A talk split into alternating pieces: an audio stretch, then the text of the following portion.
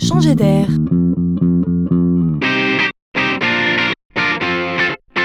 C'est la chronique de Laurent Collen.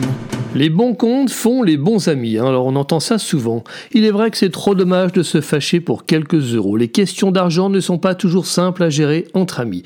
Qui n'a pas vécu la gestion de la cagnotte des vacances, du cadeau d'anniversaire ou plus simplement encore le partage de la note du restaurant? On avance de l'argent, on se rembourse, c'est bien sympa, hein, mais on est toujours embarrassé de devoir réclamer l'argent à un ami qui aurait oublié. Eh bien c'est arrivé à des jeunes entrepreneurs qui se sont dit plus jamais ça. Alors ils ont créé une appli pour faciliter décomplexer l'échange d'argent entre proches.